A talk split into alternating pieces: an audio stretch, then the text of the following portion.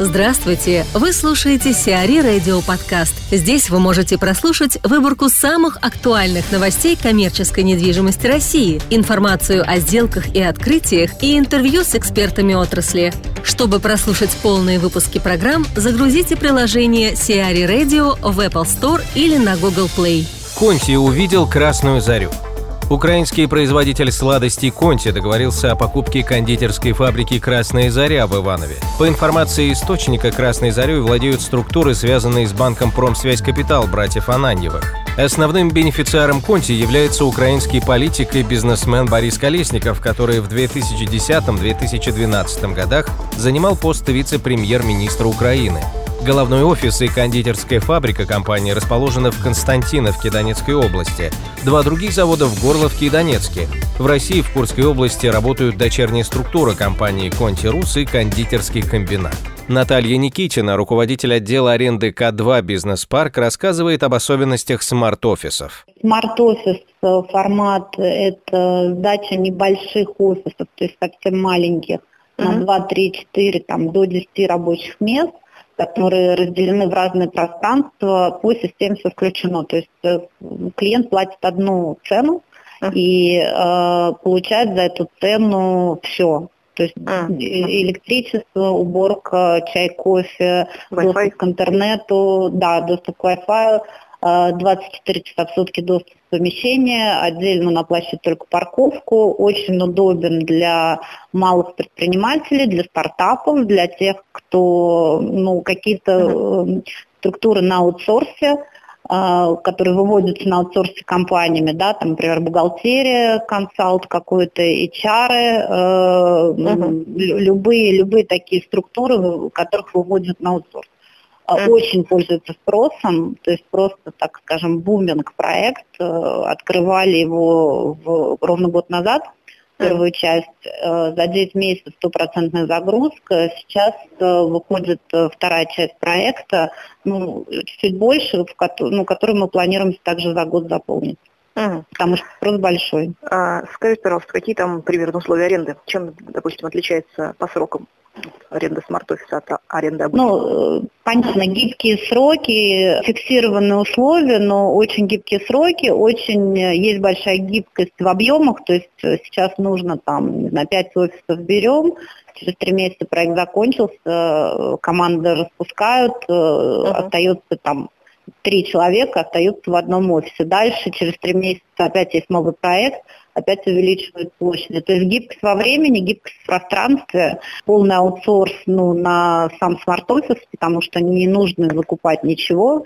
Uh-huh. Не, думай, не надо иметь админ-персонал, не надо, не надо думать, там, закупить мне туалетную бумагу или там жидкое мыло, да, то есть это есть, есть все клиенты, в принципе, платят одну цену, и это простота. То есть платим одну цену, заезжаем, согласно нашему бизнесу, как он пошел, расширяемся, уменьшаемся, там, уезжаем. То есть у нас есть клиенты сезонные, у которых uh-huh. бизнес только, ну, активность летом.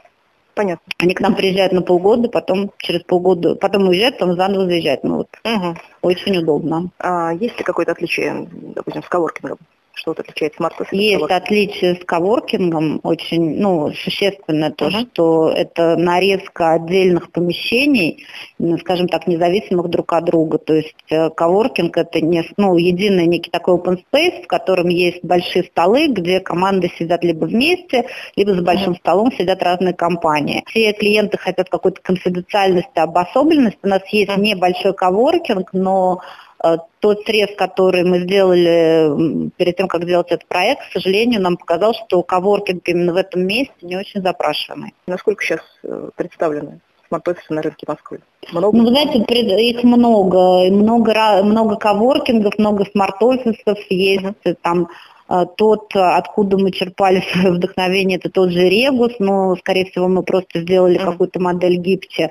Спрос, спрос большой, ну, потому что, в принципе, собственники раньше в Москве, я даже помню, что и Ребус там никто не хотел сажать э, там, в каком-нибудь 2005 или 2007 году и говорили, нет, нет, нет, мы хотим там, ждем Microsoft или ждем какого-то большого арендатора, или у нас там много сделок.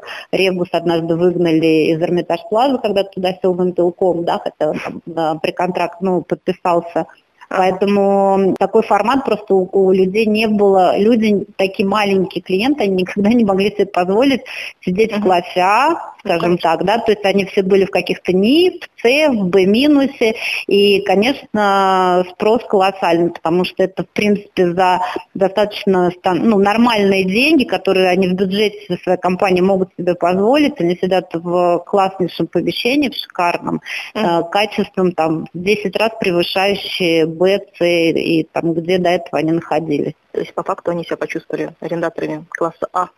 Ну, не то, что они себя почувствовали, это, не, но это гораздо, ну, это удобнее. Ну, скажем, за деньги чуть-чуть больше, чем они платили в Б или в С, понятно, да, а, но они получили вот э, то качество и комфорт, который есть э, в классе А, да.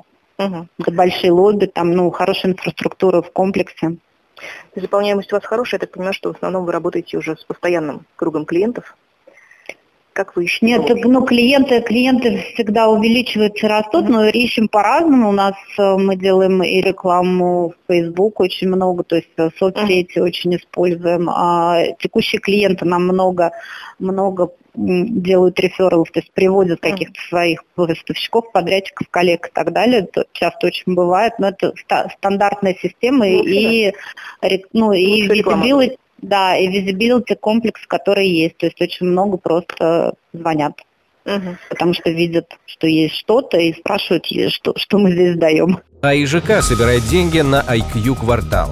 31 октября 2017 года АИЖК успешно закрыла книгу заявок на биржевые облигации общим объемом 10 миллиардов рублей для покупки площадей IQ квартала. Номинальная стоимость одной бумаги – 1000 рублей, срок погашения – один год. Организаторами размещений выступают «Газпромбанк», «Росбанк», «Райфайзенбанк». Как уточняется в релизе агентства, заявки получены от различных категорий инвесторов, среди которых банки, управляющие компании, инвестиционные и страховые компании, частные инвесторы. Всего получено более 30 заявок на общую сумму более 25 миллиардов рублей.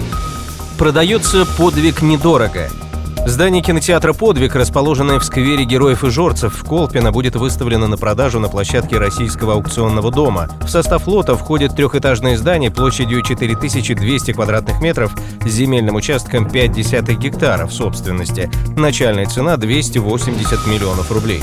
В настоящее время в здании работает кинотеатр с двумя зрительскими залами, малым и большим, банкетный зал «Салют», кафе и концепшн-бар. После заключения сделки все площади будут освобождены.